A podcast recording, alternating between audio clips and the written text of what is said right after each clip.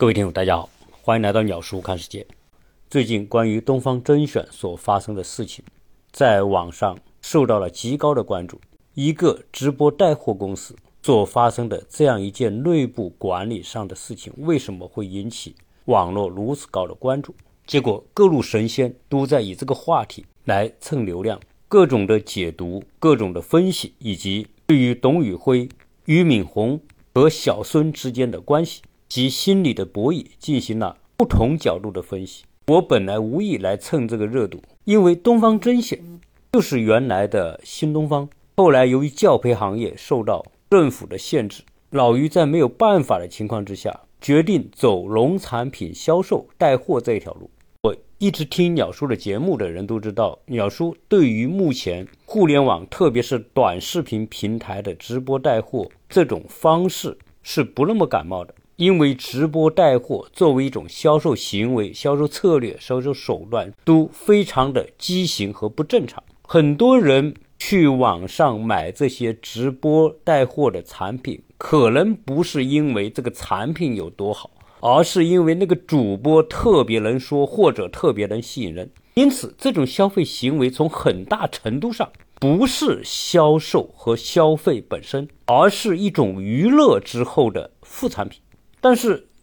俞敏洪，我们知道他也算是中国比较成功的企业家，特别是在教育领域里面。加上我们曾经看过一个电影叫《中国合伙人》，讲的就是俞敏洪早期怎么去办英语培训班，后来通过走连锁的道路，将培训班办成了后来的新东方。但那是在。移动互联网兴起之前，特别是在短视频兴起之前，后来由于短视频成为信息传播的主流渠道之后，新东方的线下模式显得有点跟不上时代，后来就变成了新东方在线。在两三年前，国家要给家长减负，因此决定对教培行业进行整顿。这一整顿就不得了。将新东方在内的许多的机构的生路就给掐断了，结果新东方的股价一落千丈，俞敏洪承受了极大的压力，后来转型走农产品直播带货的道路。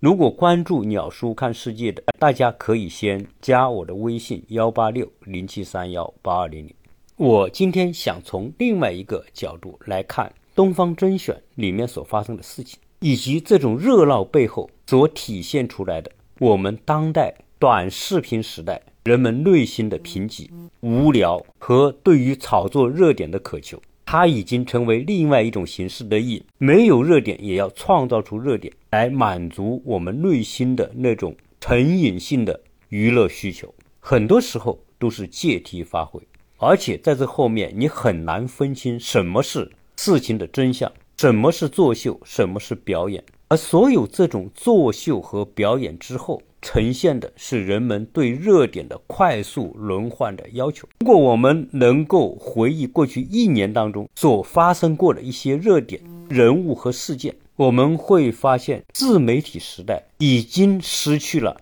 孕育文化多样性的前提和条件，因为在全世界每个人手中有一个智能手机的时代。一个热点出现之后，借由这几十亿部的手机所构成的网络，很快就会在全网火爆起来。而一件事情一旦被火爆之后，就会借由这几十亿部手机的传递而无限放大，从而占据了全世界人们的目光和关注。当每一个热点炸开的时候，真的可以说是光芒万丈，人们只能看到这个点。如果我们盘点一下过去一两年所发生的一些热点的事情，我们会知道，当初俄乌之间发生战争，最初的那一年当中，似乎全世界的目光都在关注着俄乌冲突和战争。但是随着时间的推进，一两年之后，现在还有多少人对俄乌战争有兴趣的呢？当以哈冲突出现之后，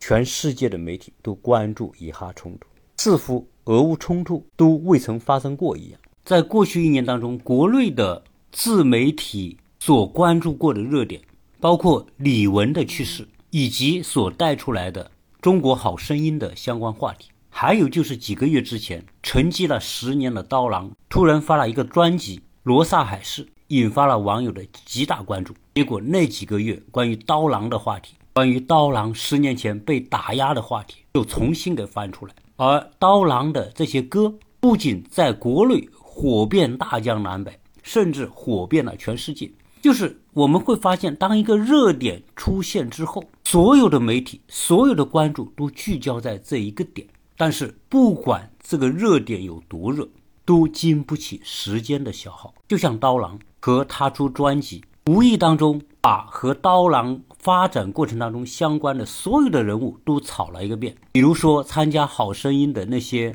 导师们，曾经以各种方式打压过刀郎的，都被广大网友翻出来。按在地上摩擦，还有大家都记得之前有一个幼儿园的幼师唱了一首哇呀哇的哇的歌，也在自媒体上火的不行。大家回头去看这些热点，现在还有谁热衷于弹刀郎？还有谁热衷于关注打压过刀郎的那些导师们？还有谁会去唱那个哇呀哇呀哇的歌吗？所有的热点都是昙花一现，所有的话题不管多么的火爆，都会。很快的随风而去，而今天的董宇辉事件，不管媒体有多么的关注，不出一个月，这个话题也将烟消云散。所以在表面上，自媒体将很多的事件转化成一种现实版的真人秀，一个似乎比一个劲爆，而这个劲爆的后面是自媒体这样一种环境之下，人们对于无话题、无热点、无炒作的担心和恐惧。今天的董宇辉，不管他多火，随着这一阵风过去之后，人们的关注、人们的兴趣也将会转向。好在董宇辉和其他的事件主人翁不一样，他还有一份清醒的自我认知。但是小作文这件事情把他推上风口浪尖，其实他也挺难受的。东方甄选作为一个上市公司，特别是做直播带货这个领域的上市公司。网民的呼声和网民的民意会直接影响这个上市公司的估值和价格走向，所以在这后面一切都是资本的力量在左右着它的动向。老于将新东方在线转向做农产品直播带货，既是一种无奈，也体现了老于的一种韧性。在这种非常极端的条件之下，他没有趴下，他积极的自救。这一年多以来。都关注到他自己走直播带货这条路，但一直也是不温不火。如果作为一种权宜之计，我是可以理解的。但是如果作为直播带货要成为一个稳定长期发展的业务，其实我是一点都不看好。因为我本身对于直播带货这种模式就不是特别看好，而且我认为这种直播带货的模式已经完全违背了。作为商业流通和买卖的基本的原则，人们买卖一个东西，是因为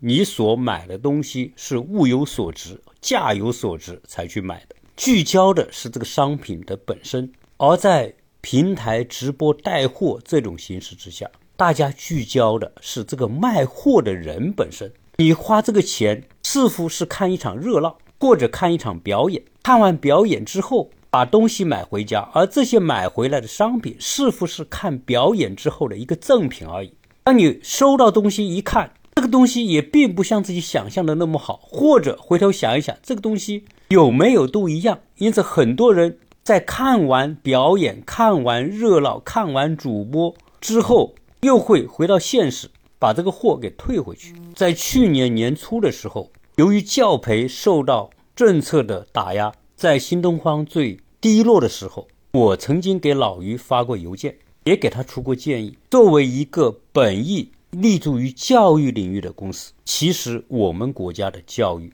是有很大的发挥空间的。因为在过去几十年来，我们的教育所走的道路方向模式，越来越与未来的发展和需求不相符。这里面就给教育领域里面以极大的机会。国家不鼓励课外的学科补习这一类的活动，并不等于国家不鼓励其他形式的教育模式的探索。既然现在这个网络时代，父母没有办法不让小孩子触网，而现在小孩大部分对于网络的相关内容和游戏都是那么的投入，为什么不可以利用新东方在教育领域里面的影响力和号召力，去开发符合小孩子人性的一些相关的，结合游戏、结合网络，将基础教育里面的很多内容。让它变成一种有意义的游戏、有趣的游戏，真正实现寓教于乐的这样一个目的。其实到目前为止，很多的公司都做过相关的探索，但是没有一个公司真正在这个领域里面取得过成功。没有取得成功，并不等于这个里面没有机会，恰恰相反，一旦一个公司在这里面取得成功，那将是造福年轻一代的无敌的存在。当然，我邮件发过去，至于他收没收到。我不知道，但最少我是没有收到他的信息反馈。很多人在网上对小作文事件以及相关的主角和人物进行了各种的分析。有的人认为一切问题的根源在于俞敏洪所建立的公司架构已经跟不上时代的变化，因为现在董宇辉是一个九零后的人，而老俞是六零后的人，整个东方甄选的公司架构。价值观和激励机制都是建立在重平台而轻个人的模式之上，而现在你董宇辉突然冒出来，在网上这么火，甚至他个人的表现将直接影响到公司股价的走向，这就令到老于很难办了。因为东方甄选作为一个直播带货公司，老于自己也亲自上阵，也带了那么长时间的货。虽然老于这张老脸还是有很多人认可的。很多人对老于这个人的人品、韧性、品德还是认可的，但是作为直播带货这样一个新兴的行业，老于就显得过于四平八稳，他无趣。很多年轻人他对有趣的东西、对他们喜欢的东西感兴趣。很多九零后、零零后的人可能连老于是谁都不认识，而现在突然来了个董宇辉，这个小伙子九零后，虽然相貌谈不上出众，但是。他在直播间里面展示了他的才华。他和其他的直播带货的主播不一样，其他的主播带货那就是各种诱惑、各种短缺、各种一二三上架，完全聚焦在卖货技巧本身。而董宇辉作为一个英语老师，加上这小伙子读过很多书，记忆力很好，口才很好，表情丰富，而且在镜头面前很放得开。可以说，在众多的主播当中，是最具才华、最会抒情、最能共情，又能接地气。在卖农产品的时候，能把很多励志的人生感悟的、感恩的，用英语的方式呈现给大家，这就让到很多的消费者觉得这个主播真的与众不同。所以现在人们说什么叫内卷？其实与内卷相对应的一个词就是外卷。而董宇辉的做法，如果他在教培领域里面跟其他的英语老师比，他就是内卷。但是他作为一个英语老师，突然跨界到直播带货，而且他用的是其他主播所不具备的才能跟网民打交道，网民就会觉得他是主播当中最有才华、最会讲英语的那一个。所以董宇辉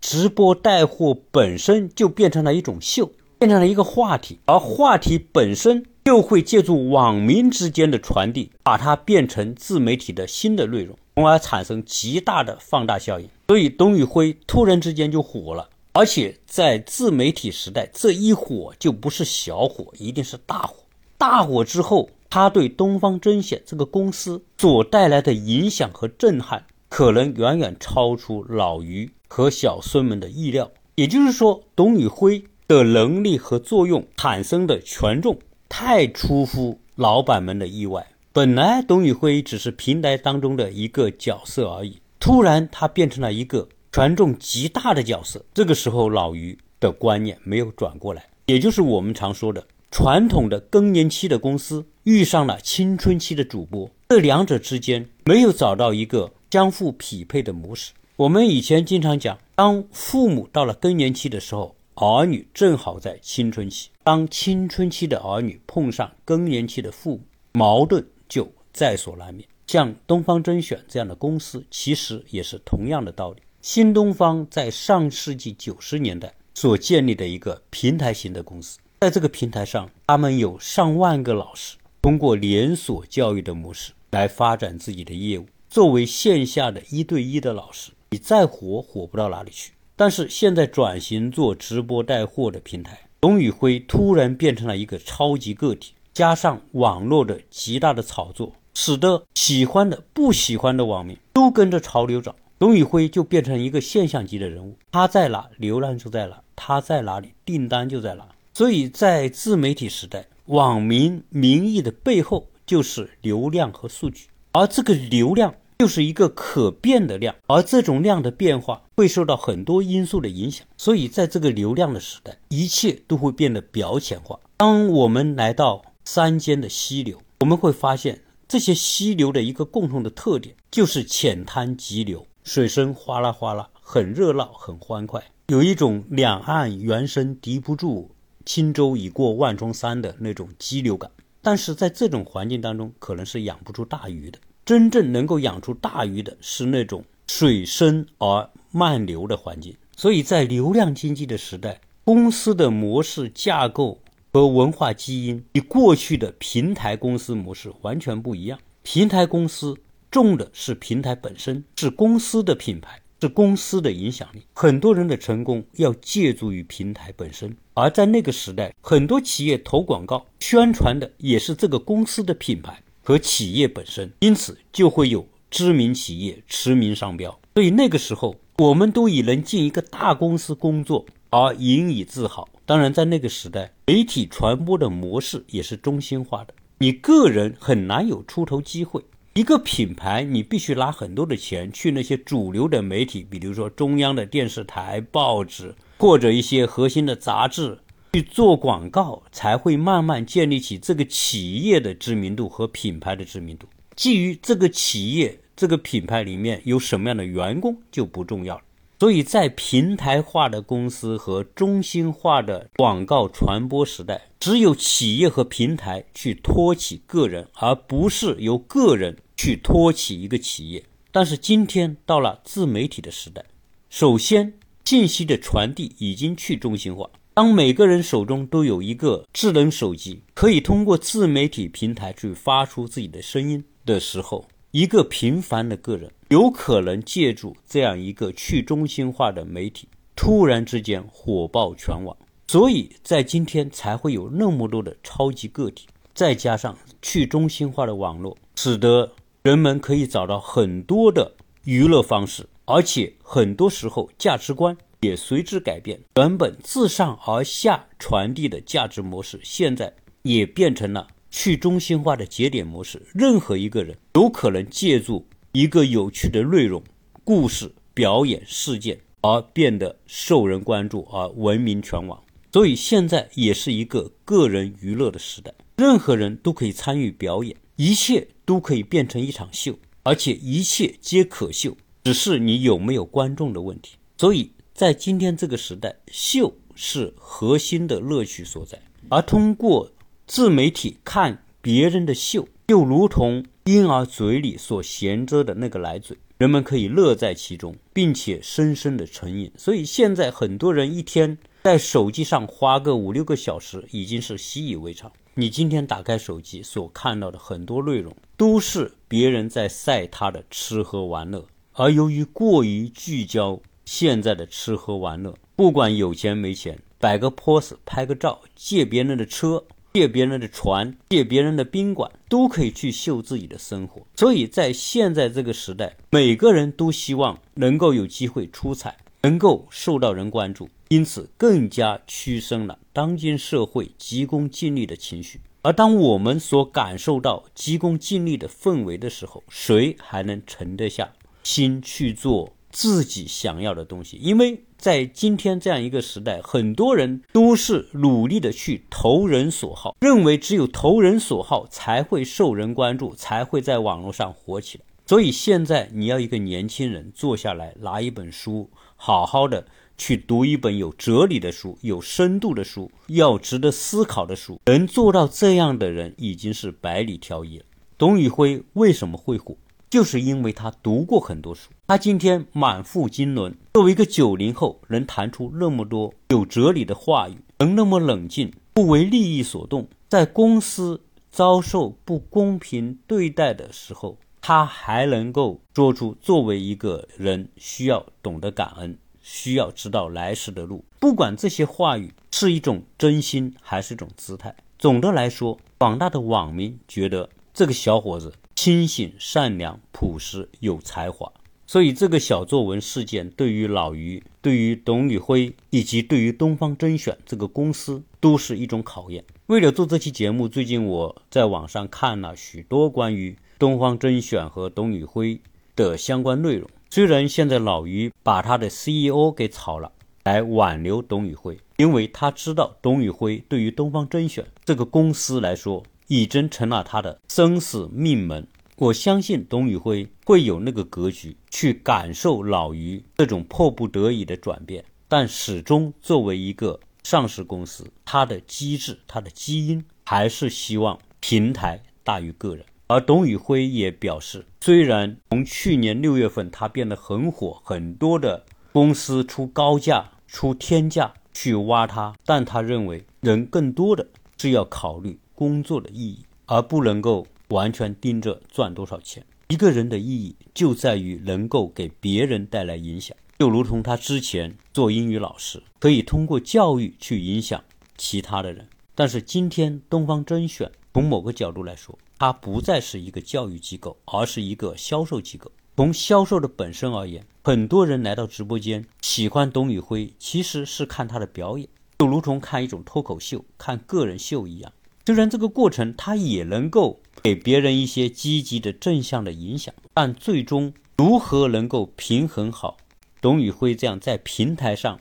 火爆起来的超级个体和公司之间的关系？由于现在董宇辉太受关注，太多人希望挖他，加上之前老于并没有在公司建立起这种对待和容纳超级个体的机制，因此董宇辉虽然表示他不会离开东方甄选，但是。内心的感觉肯定已经完全不一样了。我们也看得到，曾经也是从新东方出来的罗永浩，就鼓励他出来创业，而且愿意为他找投资人，建立一个新的平台。其实这种概率和机会肯定是很大的，因为现在这个时代最需要的就是粉丝和知名度。有如此高的人气，这么多的粉丝的追捧，如果董宇辉说他要单独来干一个直播公司，我估计。可以拉到大量的投资，这个时候对于董宇辉本人的人性就是一个极大的考验。东方甄选所暴露出来的董宇辉事件，不在于这个事件的热闹本身，而在于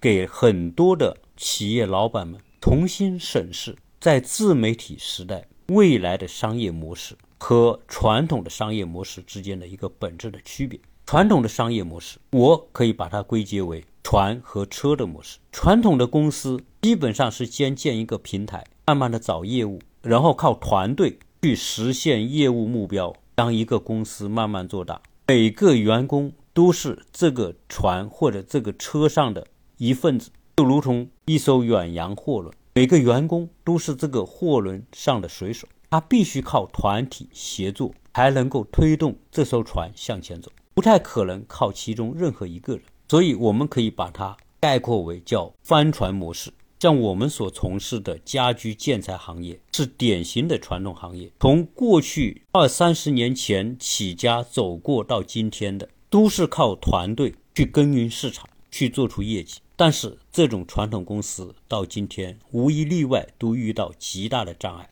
因为传统的业务模式已经很难拓展出市场，而在这种平台。公司的模式之下，一旦某个员工因为做自媒体做得很成功，有很多的粉丝，在业内有很高的知名度之后，这个公司就很难 hold 得住这个员工。尽管这个员工所形成的粉丝资源和知名度是在这个平台之上所做出来的，或者借助这个平台所实现的，但是他所形成的知名度，他所拥有的粉丝量是他个人的。你很难要求这个员工的粉丝变成你公司的资源，所以现在传统的公司都很难过，老板都很痛苦，特别是那些重资产模式的公司，基本上老板都会觉得力不从心。如果公司做得好，员工可以从中分一杯羹；而公司做得不好，所有的压力都在老板身上。而现在很多年轻人借助自媒体创业所形成的公司，特别是我们所看到的大量的直播带货公司，它的模式我把它总结叫风筝模式。凡是靠超级个体支撑起来的公司，都叫风筝型的公司。而这个超级个体就是风筝本身。我们抬眼在天空能看到的是这个风筝，但是这个风筝本身并不是独立的存在。一个风筝要在空中飞起来，离不开另外两个关键的因素：一个是我们肉眼所看不到的风，另外一个就是拉着这条风筝的线以及操纵这条线的人。凡是能成为超级个体，意味着他有很多的粉丝，而这些粉丝就是这个风筝的风。虽然你看不到它躲在网络的每一个角落，但是当他们形成一个风向的时候，当这些网民和粉丝一同关注、喜爱或者是欣赏某一个主播的时候，它就如同推起这个风筝的那一股风。这股风很大程度上决定了这个风筝能否飞得起来，以及它能够飞得多高。而在这个风筝下面的那条线。就是我们所看到的这些新型的公司，他们都叫工作室，所有的相关团队都是用来解决这个风筝和风之间的关系的问题。也就是我们看到任何一个超级网红所形成的自媒体公司，不管带货也好，做传播也好，或者做其他的内容也好，这些相关的配套的服务人员就构成了拉着风筝的这条线，而最后操纵这个风筝的。是手握那根线的，藏在后面的资本。当我们带着孩子去放风筝的时候，其实大家抬头仰望天空，看到的是那个风筝，而往往看不到拉着风筝的那条线以及操纵风筝的那个人。当然，更看不到吹动风筝的那一股一股的风。风筝再能飞，也是有条件的，离开了风，离开了线，以及对。对风筝能够熟练操纵的人，这个风筝也飞不好，也飞不起来。不管是这条线断了，还是风没了，飞得再高的风筝都会掉落在地上。小作文事件其实也体现了这种关系。董宇辉就是那只大风筝，挂在空中。但是很多的配套的服务人员，写文案的、写故事的、做剪辑的、做各种各样配套服务工作的，也起了很重要的作用。所以。公司要看到这些人的价值，要给到他们适当的承认和认可，要不然很容易形成心理的失衡。董宇辉由于太火、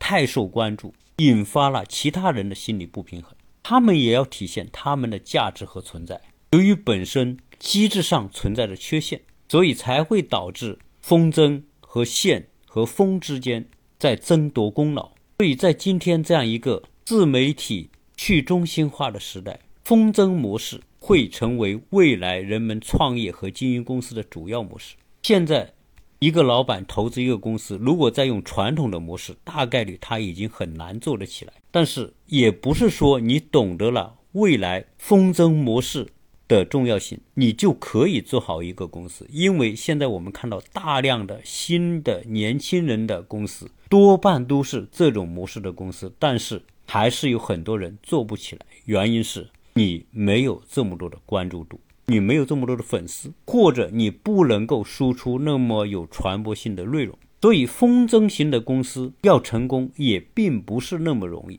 因为任何一个因素都可能令到这个风筝掉下来，没有了这个风筝，这个公司也就完了。在风筝型的商业模式之下，各个要素之间的合作其实会比传统的。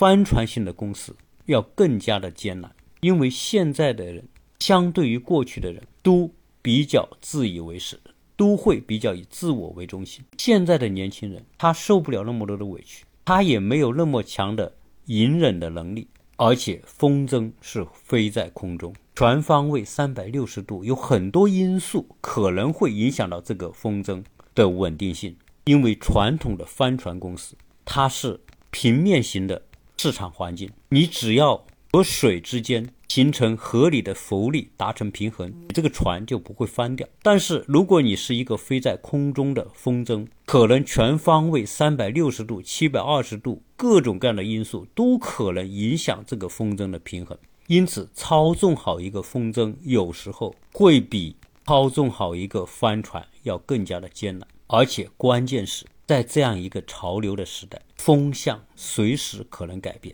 昨天可能还吹着东南风，明天有可能吹着西北风。当风不在的时候，风筝就失去了支撑。当大家网民对一个事情不关注，或者一个人的口碑让别人变得不喜欢，其实，在这样一个时代，说一个人好。很容易说一个人坏也很容易。在过去几年，在互联网上出现过很多现象，比如说，曾经有一段时间，脱口秀和吐槽大会特别的火。其实那些都是属于做内容的公司，借助互联网和自媒体来传播。因为一个特殊的事件，有人在这种节目当中对我们的军队和战士进行抹黑，他就上升到一个政治高度。触犯了政治红线，也就是说，这些脱口秀的演员们忘乎所以的时候，遭到官方的封杀，整个行业的风向立刻就改变。曾经火得不行的效果和他的创始人们也就风光不再了。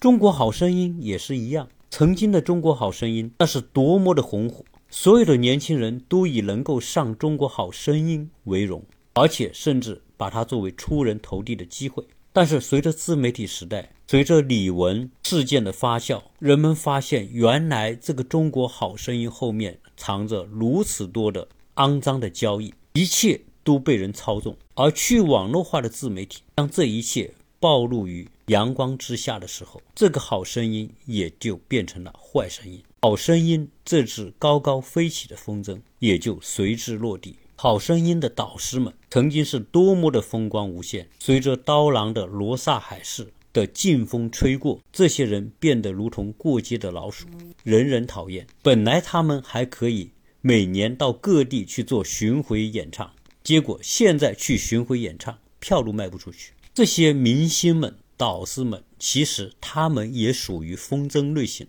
但是当风向转变之后，这些高高飞起的风筝。毫无例外都衰落到了地上，所以现在我们这个时代是一个从传统向未来转型的阶段。很多靠传统模式成功的企业和企业家，毫无例外都面临着一场如何从传统走出来的问题。格力是大家都熟知的一个公司，我想很多人都买过格力的产品，因为它作为全世界在空调领域里面知名度很高的一家公司，它的董事长。董明珠其实也是一位大网红。最近网上爆出董明珠和孟雨桐关系恶化的话题，其实后面我们看到的也是传统和未来之间的冲撞，也体现出了更年期和青春期之间的矛盾。刚刚毕业的孟雨桐，因为受到董明珠的垂青，而一夜之间备受关注，甚至董明珠要把她培养为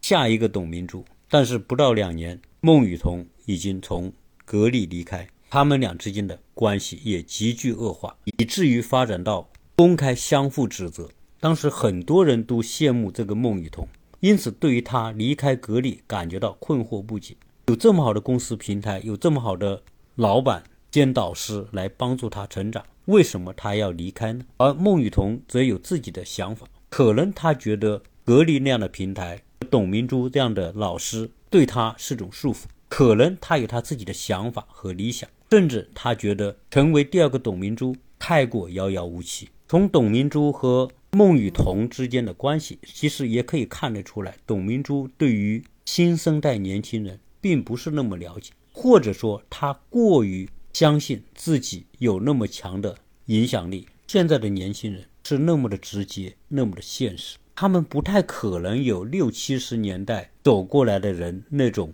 忍耐力、包容力和自我约束的能力。他们是非常直接的一代，他们不太愿意接受上一代人的那些价值观和那些说教。你要跟这些年轻人谈这些大道理，谈付出才有回报，谈宝剑锋从磨砺出，让他去经受磨练、锻炼，培养出了能力，再用能力去换价值。对于他们来说，这个道理他们都懂，但是他们没有这样的忍耐力，因为现在网上、现在自媒体所传播出来的各种信息，都是各种各样的报复、各种各样的投机、各种各样的一夜成名、各种各样的心想事成。孟雨桐借助格力和董明珠，很快有了几百万的粉丝。这几百万粉丝就是他的资本，他要很快用这些资本去变现。你要他等到四五十岁再成为第二个董明珠，怎么可能？他现在有这么多的粉丝，随便在某一个平台上为一些品牌、为一些产品代言、做广告，一年就能赚个几百万。你要他忍耐十年、二十年去成为格力的董事长？这一代的年轻人已经没有这么强的定力，也不可能有那么长远的规划和眼光，因为他们是真正活在当下的一代人。我们都感受到这些年来自媒体对我们生活、工作全方位的改变和重塑，但是我觉得很多事情的根本并没有改掉。自媒体直播带货改的只是交易的途径和方式。直播带货本身并没有为整个社会塑造更多的价值，而年轻的一代越来越看重眼前的既得利益，没有谁愿意去做卧薪尝胆的事情，没有谁愿意去死磕一个技术，去做一项公关，去做一项需要时间、需要历经不断的失败才能够获得成功的事情。其实，自媒体、短视频行业。的内卷的程度和速度一定会来得比其他的领域更快，因为自媒体是一个极低门槛的行业，任何一个人拿个手机就可以拍内容，就可以上传，所以这给很多人一种幻想，认为我也可以当网红，我也可以当那只高高飘在空中的风筝。其实对于中国十四亿人来说，真正能够成为风筝的，其实少之又少，而随着。短视频和自媒体不断的内卷，其实我们这个社会最需要的还是一种有价值的内容。所以，我想告诫年轻人，还是需要看到未来。最值钱的不是传播方式，而是传播内容。如果你手中能够拥有有价值的传播内容，哪怕你自己不传播，都会有人来为你传播。所以，未来是一个内容为王的时代。我们选定一个自己的赛道，能做出别人不容易做出来的内容，这才可能让我们获得最大的胜算。回到最初，我们谈到董宇辉、东方甄选和老于的故事。其实，今天董宇辉不仅是那只风筝，他还是那只凭着自己的学识、凭着自己的清纯、凭着自己的领悟力，将他的直播带货的过程。变成一个可以二次传播的内容，所以董宇辉的成功和他的价值不在于他能够号召粉丝来买东西，他今天会成为丈母娘的国民女婿，是因为他凭着他的学识和才华，以他的表演就成为自媒体时代的。可二次传播的内容，所以关于董宇辉、老于、东方甄选的话题，我也凑个热闹，跟大家来谈谈我个人的一些理解，欢迎大家分享你的看法。